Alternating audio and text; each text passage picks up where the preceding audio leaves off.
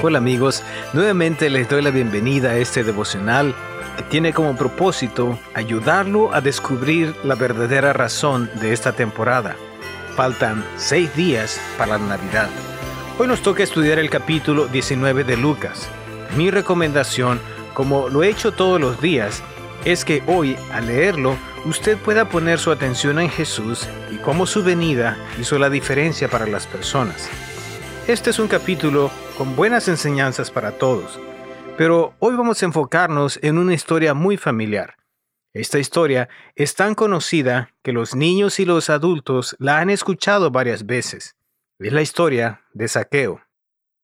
Hay muchos puntos importantes que me gustaría hablar contigo respecto a la manera en que Lucas quiere presentar a Jesús en este Evangelio. Jesús es presentado comiendo con diferentes personas, Tú le das la vuelta a las páginas de este libro y te vas a dar cuenta que Jesús está comiendo con alguien o que está en una fiesta, porque Lucas quería presentarlo de una manera muy familiar para diferentes personas, especialmente para los que necesitaban a Dios. Las amistades que Jesús buscaba eran un fin en sí y no necesariamente un medio. Repito, las amistades que Jesús buscaba eran un fin en sí y no necesariamente un medio. En este mundo vivimos donde muchas personas van a querer ser nuestros amigos, pero solo por conveniencia, no necesariamente utilizar nuestra amistad como un fin. Antes de leer la historia, me gustaría compartir contigo unos pequeños detalles que nos van a ayudar a entender el contexto de este evento. Los recaudadores de impuesto, o publicanos, como se menciona en otras versiones de la Biblia, no eran lo que nosotros conocemos como las personas que trabajan colectando nuestros impuestos para el gobierno. El hecho de pagar impuestos al gobierno en la mayoría de las personas causa un mal sabor. Sentimos que el dinero se nos está quitando injustamente. En el tiempo de Jesús, los que gobernaban eran los romanos. Ellos estaban encargados de cobrar los impuestos a sus súbditos. Pero la manera peculiar de hacerlo era colocando a una persona que no era romana a cargo de la colección de los impuestos. Ponían una persona nativa de este lugar que fuera la encargada de colectar los impuestos por ellos, y después de eso entregárselos. Estas personas escogidas por los romanos tenían que devolver los impuestos a los romanos, pero tenían la libertad de quedarse con parte del dinero. Como ya has de suponer, ellos cobraban más para poder quedarse con una gran cantidad. No solo eso, ellos tenían que devolver los impuestos al final del año fiscal. Esto probaba que en los primeros meses los cobradores de impuestos vivían una vida lujosa y de placer y también de desperdicio. Ya cuando estaba el tiempo de devolver los impuestos de todo el año, entonces empezaban desesperadamente a cobrar mucho de lo que ellos realmente tenían que pagar. Los compatriotas de los cobradores de impuestos los describían con una sola palabra, y no es la palabra ladrones, sino traidores. Víctor Frankl un sobreviviente del holocausto dice en su libro, El hombre en búsqueda de sentido, que ellos preferían varios golpes de los soldados del régimen que uno por parte de sus hermanos. Es que el régimen de Adolfo Hitler había puesto a judíos a cargo de controlar a los demás súbditos. Ya te has de imaginar, estas personas, con tal de mantener su posición y su buen trato, eran crueles con sus propios hermanos. Dice Víctor Frankl que estas personas se comportaban peores que los soldados del régimen. Recibir un golpe de un judío dolía más en el alma que en el cuerpo. Este es un breve contexto. Bajo estas circunstancias acontece la historia de Saqueo. Leamos el versículo 1 del capítulo 10. Dice así, Jesús Llegó a Jericó y comenzó a cruzar la ciudad.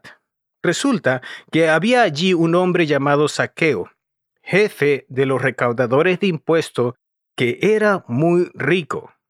Estaba tratando de ver quién era Jesús, pero la multitud se lo impedía, pues era bajo de estatura. Por eso se adelantó corriendo y subió a un árbol de sicómoro para poder verlo, ya que Jesús iba a pasar por allí. Llegando al lugar, Jesús miró hacia arriba y dijo, Saqueo, baja enseguida, tengo que quedarme hoy en tu casa. Así que se apresuró a bajar y muy contento recibió a Jesús en su casa. Al ver esto, todos empezaron a murmurar, ha ido a hospedarse con un pecador. Pero Saqueo dijo resueltamente, Mira, Señor, hoy mismo voy a devolver a los pobres la mitad de mis bienes, y si en algo he defraudado a alguien, lo devolveré cuatro veces la cantidad que sea. Hoy ha llegado la salvación a esta casa, dijo Jesús, ya que también él es hijo de Abraham, porque el Hijo del Hombre vino a buscar y a salvar lo que se había perdido. ¡Wow! ¡Qué historia! Saqueo ahora estaba completamente transformado. No porque Jesús hubiera llegado a darles lecciones de honestidad o hubiera llegado a reprenderlo, pero al parecer, por el simple hecho de Jesús de hacerle caso, eso había cambiado su vida. Y es que como te has de recordar, todos llevamos un rótulo delante de nosotros que nos dice y le dice a las demás personas, hazme sentir importante. Y Jesús estaba haciendo sentir importante a Saqueo. Hay dos lecciones que me gustaría compartir contigo respecto a la manera en que Jesús trató a Saqueo y la manera en que nosotros también podemos tratar a las personas. Número uno, las amistades de Jesús eran sinceras. Él no estaba buscando un fin, sino que el ser amigos de esa persona era el fin. La gente se da cuenta cuando las amistades no son sinceras cuando simplemente se nos acercan con el propósito de obtener algo más de nosotros, pero quieren utilizar la amistad como un medio. Yo recuerdo muy bien años atrás, mientras estaba en el gimnasio, mi esposa asistía a otro gimnasio y en el gimnasio donde ella iba le habían entregado algunos pases. Yo, por el contrario, podía ir a un gimnasio que me lo daban gratis. Sin embargo, una persona del gimnasio de mi esposa le dio unos pases. Esa persona se llamaba Brian. Él no era el dueño, sino uno de los encargados de administrar el gimnasio. Y le dijo a mi esposa, invita a tu esposo. Voy a darte siete pases para que él pueda venir en cualquier momento y pueda disfrutar de este lugar y hacer ejercicio. No le presté mucha atención cuando mi esposa me dio los pases porque yo ya tenía un lugar donde iba a hacer ejercicio. Sin embargo, en una ocasión, siendo que el gimnasio donde yo iba estaba cerrado y el gimnasio donde mi esposa iba estaba abierto, yo le dije a mi esposa, voy a utilizar los pases que me diste. Y efectivamente tomé los pases. Cuando llegué, ¿quién crees que estaba en el escritorio de enfrente? Allí estaba Brian. Cuando le dije, que yo había llegado porque mi esposa me había invitado a utilizar esos pases, Brian se puso muy contento. Me dio la bienvenida y me dijo que no únicamente iba a permitir que yo hiciera ejercicio, pero que él personalmente me iba a dar un tour del gimnasio. Entonces empezamos a caminar y me empezó a describir todo lo que tenía el lugar y también el equipo. Cada vez que me introducía con alguien que trabajaba allí, decía, Mira, este es mi amigo Oscar. Él está aquí para hacer ejercicio. Quiero que lo trates bien porque es mi invitado especial. La verdad es que me hacía sentir muy bien cada vez que me presentaba de esta manera con las personas que trabajaban allí. Efectivamente, hice ejercicios, la pasé muy bien. Después terminé. Y Brian estaba en la recepción y me dijo, ¿qué pensaste? ¿Te gustó? Y yo le dije, sí, la verdad es que es un lugar muy agradable. Me dijo él, te espero mañana. Al otro día cuando llegué, Brian estaba allí y me preguntó, ¿y, qué pensaste? ¿Decidiste abrir tu membresía? Le dije, la verdad que no. Nada más voy a utilizar los pases porque yo tengo un gimnasio donde voy. Él tomó los pases y delante de mí los rompió y los tiró a la basura y dijo, ya no puedes entrar a mi gimnasio. Le dije, ¿por qué no? Si mi esposa me dio esos pases que tú le diste y la verdad es que todavía no se han acabado, me faltan seis. Dijo, ya no puedes entrar aquí. Si tú no vas a agarrar tu membresía, ya no puedes regresar. Ah, yo me quedé confuso y le pregunté a Brian, pero tú dijiste que sí podía. Y aparte de eso, dijiste que somos amigos. Y Brian, muy serio, me contestó y me dijo, no somos amigos. Si no compras la membresía, simplemente ya no puedes regresar. ¿Te das cuenta? La amistad de Brian no era sincera. Él estaba buscando un fin. En este caso, era venderme una membresía. Pero no era el caso lo mismo con Jesús. Jesús siempre buscaba las amistades con las personas y eso era el fin, no necesariamente un medio para obtener esto. Y Saqueo se dio cuenta lo que Jesús realmente estaba haciendo con él, buscando ser su amigo.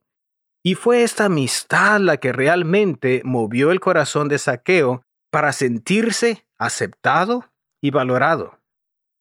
Pero aparte de las amistades sinceras, la segunda lección es que Jesús aceptaba a las personas tal y como eran. Vale aclarar que en la sociedad en la que vivimos, cuando la gente demanda que las aceptemos tal y como son, muchas de ellas realmente lo que nos están diciendo es tolérame tal y como soy. La aceptación y la tolerancia son dos cosas completamente diferentes. La tolerancia tiene que ver más bien con confórmate tal y como soy. Así soy y confórmate con eso. Sin embargo, la aceptación tiene que ver con el hecho de tomar a una persona tal y como es y permitir que poco a poco esa persona pueda ser transformada.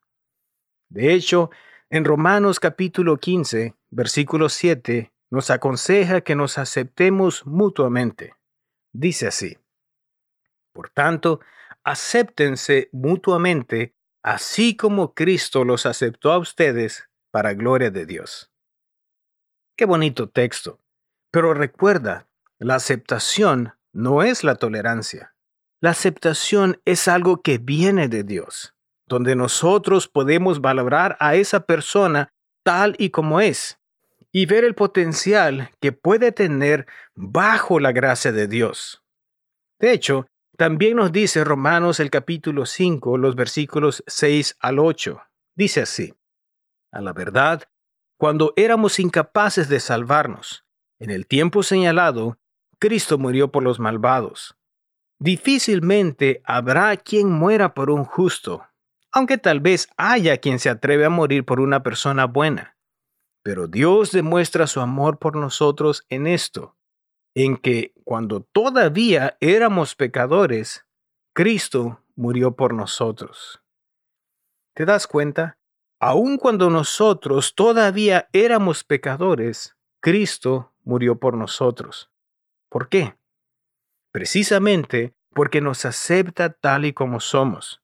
Pero Él no se conforma tal y como somos, ni tampoco se conforma donde nosotros estamos, sino que a través de su gracia, esa aceptación poco a poco viene a transformar nuestras vidas. Y eso es precisamente lo que ocurrió aquí. La historia de saqueo, la historia que nos enseña que la aceptación tiene gran poder para transformar la vida de las personas. Jesús no le dio lecciones. Jesús no vino a reprenderlo. Simplemente le mostró aceptación, cariño y amor. Y eso fue lo que realmente transformó la vida de Saqueo. Hoy Jesús también acepta a nosotros y anda buscando una amistad sincera con cada uno de nosotros. ¿Será posible que pudiéramos abrir nuestro corazón a Él y permitir que su gracia, así como transformó la vida de Saqueo, transforme también la nuestra? Me gustaría que juntos pudiéramos orar de manera que pudiéramos amistarnos con Jesús. Oremos. Gracias, querido Señor Jesús, porque tú quieres lo mejor para nosotros y porque tú nos buscas y porque tú constantemente estás buscando una amistad con nosotros, de manera que podamos ser amados, aceptados, y esa amistad será la transformación que nosotros necesitamos. Señor, te pedimos que tú puedas llegar a nuestras vidas. Por favor, Padre Celestial, que hoy podamos abrir nuestro corazón a Jesús de manera que podamos experimentar la amistad especial que Él quiere que tengamos con Él. Todo esto te lo pedimos en el bendito nombre de Jesús. Amén.